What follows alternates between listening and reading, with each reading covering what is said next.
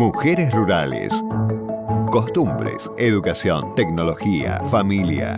Mujeres rurales. Por Nacional para todo el país.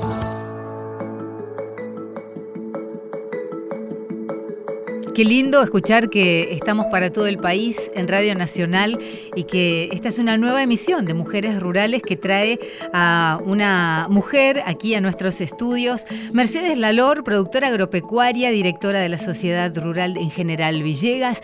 Gracias por venir a la radio. Gracias por invitarnos. Y está Alicia Fregonese también en el estudio, diputada de la provincia de Entre Ríos. ¿Cómo anda? Pero bien. Bienvenida. Bueno, muchas gracias. un beso, Mercedes. Es, Bienvenida. Muchas gracias, Alicia. Es un tema muy interesante.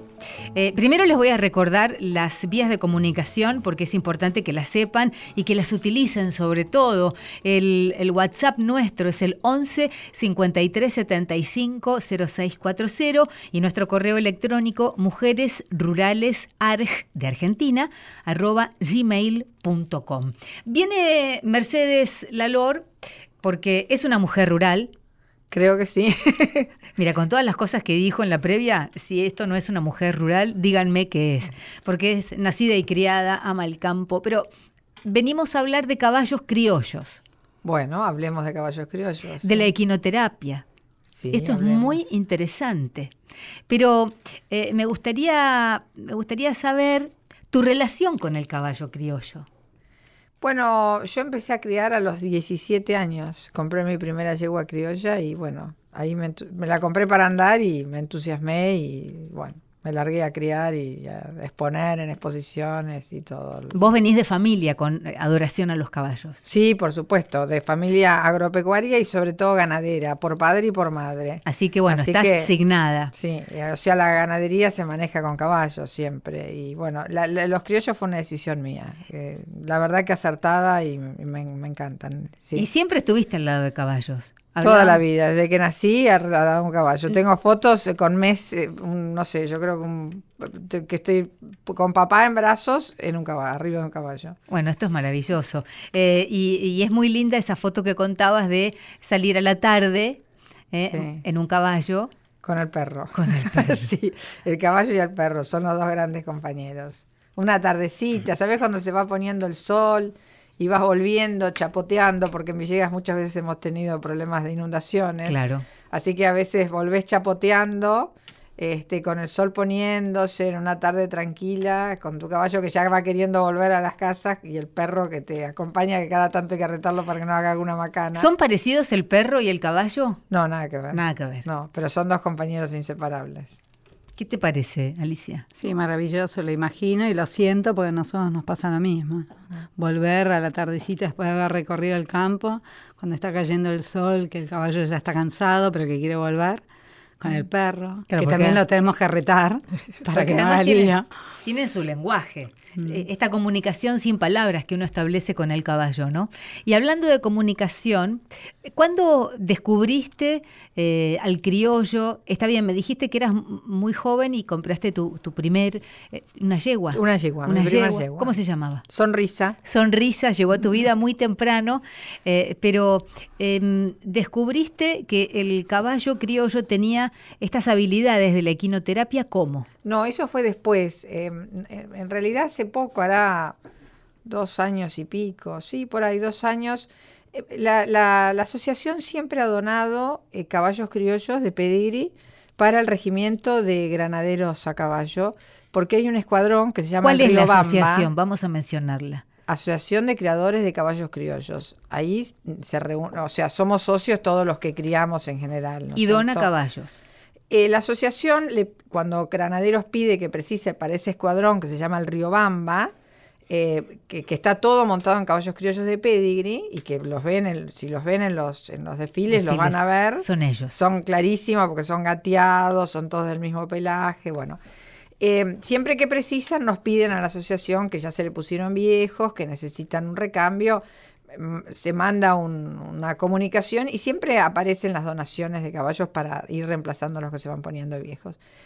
En, en una conmemoración en el regimiento de, granaderos, nos enteramos de que esos caballos que desfilan también durante el resto del año eran usados ahí en el picadero del regimiento para equinoterapia. Son tan versátiles que tanto sirven para trabajar en el campo, para desfilar, y se usaban para equinoterapia con este, pacientes del hospital militar que está ahí pegado. Entonces nos hizo como un llamado de atención y dijimos, nosotros no estamos dándole este, importancia a esto que, que, realmente merece ser tenido en cuenta. Es un valor agregado. Es un valor agregado, por su altura, por su mansedumbre, por su docilidad, por lo tranquilo que es. Y bueno, a raíz de eso nos pusimos en contacto con gente que cría caballos criollos y que está cerca de la equinoterapia, que incluso son terapeutas y eso. Bueno, nos dieron ciertos lineamientos, nos contaron por qué la equinoterapia es tan importante, porque la gente con, capacidades, diferentes, claro, claro. Este, muchas veces hay músculos que no los pueden mover y que solo lo, que no es cuestión de gimnasia o, kinesiología o rehabilitación. Eh, que sentado arriba de un caballo mueve músculos que no hay otra forma de mover. Además de que arriba de un caballo vos sos igual eh, no, hay diferencias, o sea... En eh, altura. no, y te sentís en todo igual al otro que está arriba de otro caballo. Porque es el caballo. Claro, mueve el caballo y vos te sentís... Yo te decía que en, en el medioevo este, hablaban de los caballeros y los patanes. Los eh, patanes iban de a pie, los caballeros iban arriba del caballo. O sea, siempre el caballo luce, viste. Entonces... la persona que está arriba del caballo se siente más segura, este, más importante, no sé qué es lo que cambia, pero cambia. Cuánta sensibilidad que tiene este animal, ¿no? Uno lo ve con ese porte. Es increíble. Porque eh, es grande, por más. Después vas a hablar de las características, vos hablaste de su altura. Pero eso es en cuanto al criollo. Hay otras razas más altas, sirven para otras cosas. No, por supuesto. Pero igual, un caballo no tiene la altura de otros animales de cuatro patas. Por más. o sea, uno, uno está más elevado, pero tiene un tamaño del que impone respeto pero pensá que fue el medio de transporte este, durante siglos del ser humano, o sea, hasta que apareció el coche, bueno, el tren para largas distancias, eh, hasta en las carretas o, la, o los, eh, las diligencias la tiraban los caballos, o sea, siempre el medio de transporte durante siglos fue el caballo. ¿Cómo se la bancó, eh? eh sí. Mi amiga. Las guerras. No, pero además eh, es importante hablar de la producción justamente de mm, hípica. Sí, claro, la cantidad de trabajo que da. es una de las actividades que mayor cantidad de empleo genera. Parece mentira, pero es increíble. Tenés los caballos para deporte, los caballos de trabajo como es este, el, caso del criollo, que es un caballo que más chico, también se usa así para deporte, pero para el campo es el caballo ideal porque es un caballo que no es muy grande, que es ágil, que es dócil, y son caballos que se mueven muchas veces en el monte mm.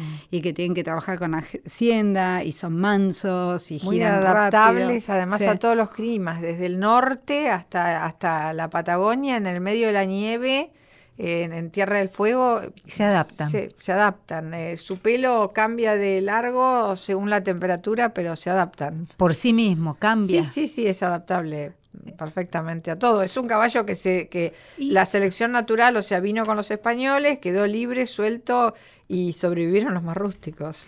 Eh, Mercedes, ¿y es eh, muy trabajoso el cuidado de un caballo criollo? A campo nada, se cuida solo, casi te diría. No, cuando lo tenés que cuidar para una exposición o tenés que no, prepararlo por supuesto, pero ahí está pensado para, para otra cosa, para una exposición, me imagino que para los desfiles que mencionabas sí, antes. Tenés que ponerlo a box, tenés que darle de comer, este, para que esté con el pelo bien cortito y bien brilloso, con manta, bueno, ahí... Bueno, esos son los modelos de revista, digamos. Exactamente. Los otros que ayudan en el campo, que tienen una labor tan noble, ¿no? Sí, son maravillosos. Ahí se cuidan, o sea, tenés que desvasarlo, tenés que desparasitarlo cada tanto, ¿viste? Pero no, no. Algo lógico, natural, normal, que no molesta. No, ni nada. Son realmente muy rústicos y muy longevos.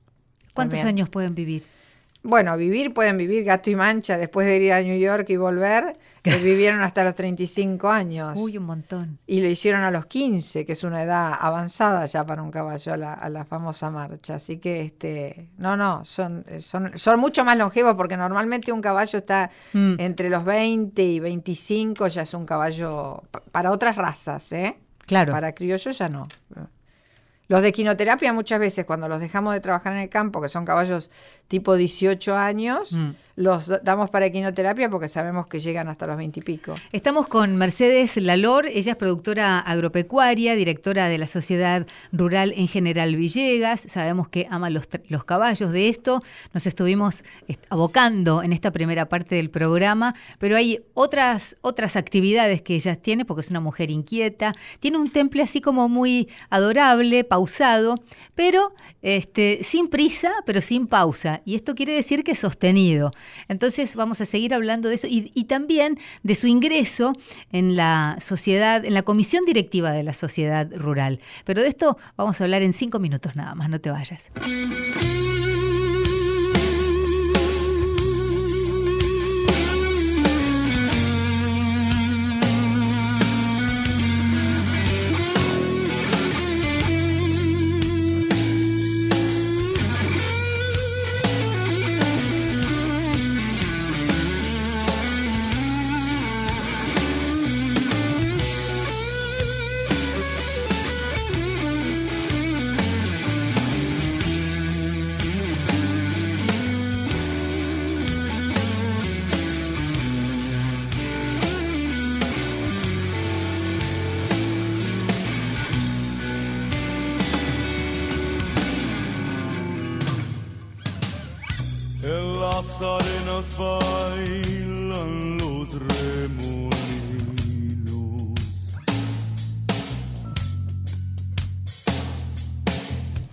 El sol juega en el brillo del pedregal.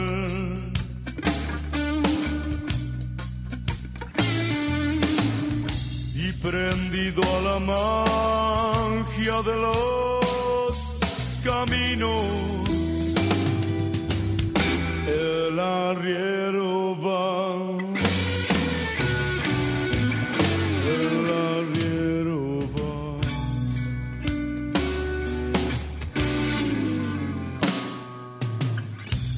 bandera de niebla su poncho el viento.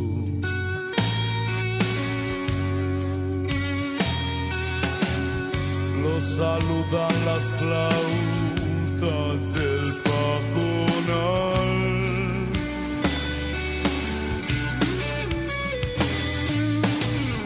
Y apurando a la tropa por esos cerros,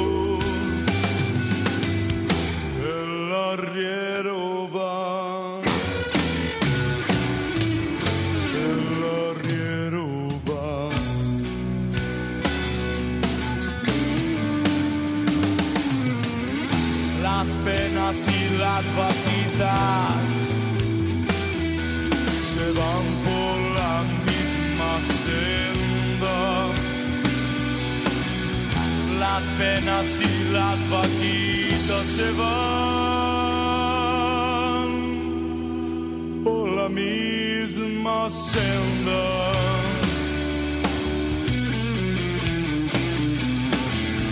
Las penas son de nosotros, las vaquitas son ajenas. Las penas son de nosotros, las vaquitas.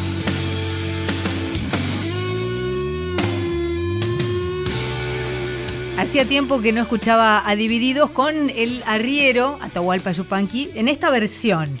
Seguimos en Mujeres Rurales. Está con nosotros Mercedes Lalor, productora agropecuaria, directora de la Sociedad Rural en General Villegas. Antes de ir a la música, eh, hacíamos mención acerca de que ella fue la primera mujer en entrar en comisión directiva de la sociedad rural después de 140 años. Esto fue hace aproximadamente 10 años, comentábamos. Ah, antes, era ¿verdad? 10 años más o menos, sí, sí. ¿Y qué, cuál es el, bueno, vamos a hablar de eso, cómo fue tu ingreso? Después me parece que entró Alicia, ¿no? Después de mí, ¿no entraste vos? Sí, yo, vos ya estabas, me recibiste y me diste un espacio. Muy Como bien. una muy buena mujer. Que, ¿Cómo te recibieron? Porque hay una fantasía, y quiero recalcar, fantasía, que no es el plano de la Sí. realidad, donde este es un ambiente Machista. ás- áspero para las Sí. mujeres. ¿Cómo, ¿Cómo entraste? ¿Cómo Bueno, te pero, recibieron? A ver, vos imaginate que yo empecé a trabajar en el campo a los 20 años más o menos. Sí. Eh, un poquito más por ahí.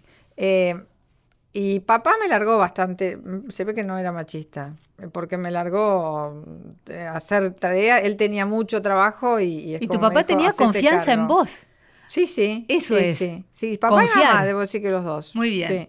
Pero mamá era mujer, o sea que no, no- es lógico que no, y de machista nada, todo lo contrario. Eh, no, no era una mujer así sumisa, no era una mujer de carácter, ¿no?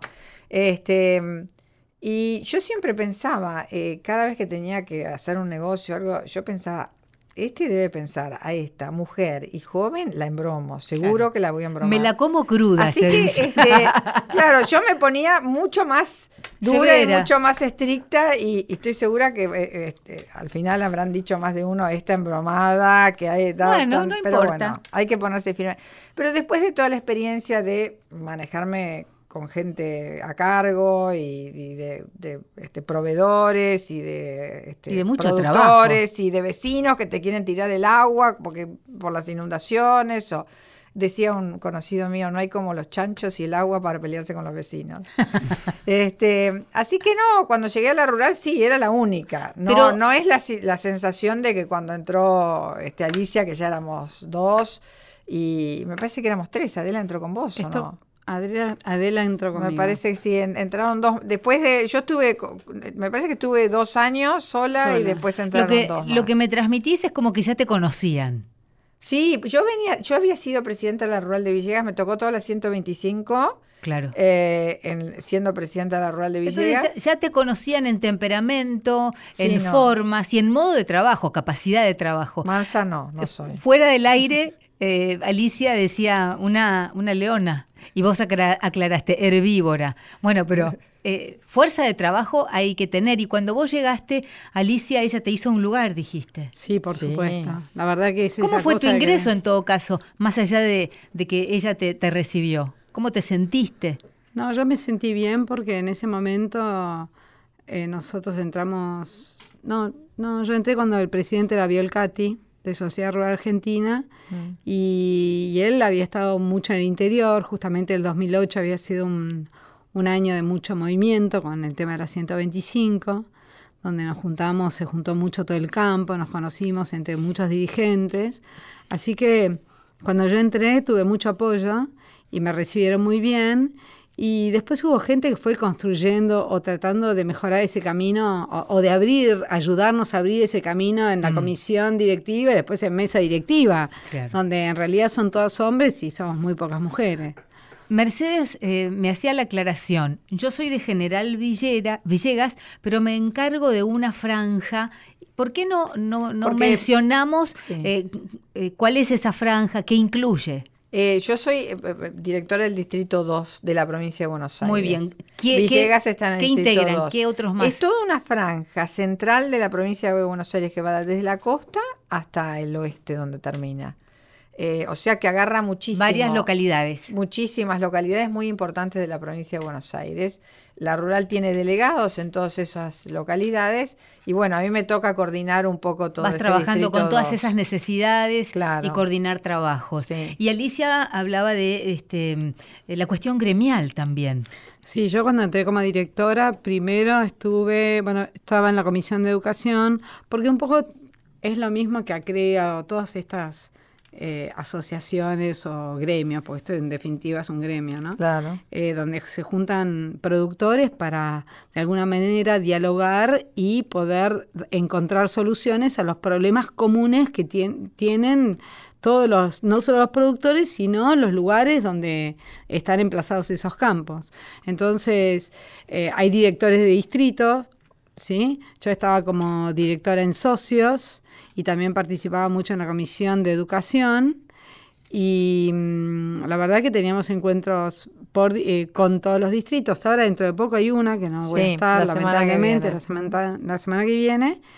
Y, mm, y bueno, y desde las comisiones se van tocando todos los temas que, que son de interés o que influyen en lo que es la vida rural, desde educación, Caminos rurales. caminos rurales, agua, inundaciones, Carne, leche, eh, granos. carne, leche, granos, eh, buenas prácticas, Sí, sí, forestación. forestación, incluso Sociedad Rural Argentina tiene eh, educación a distancia, donde da cursos, que eso es muy interesante. Para Tiene una escuela en Realicó, Tiene una escuela agropecuaria con un nivel de, de educación muy bueno.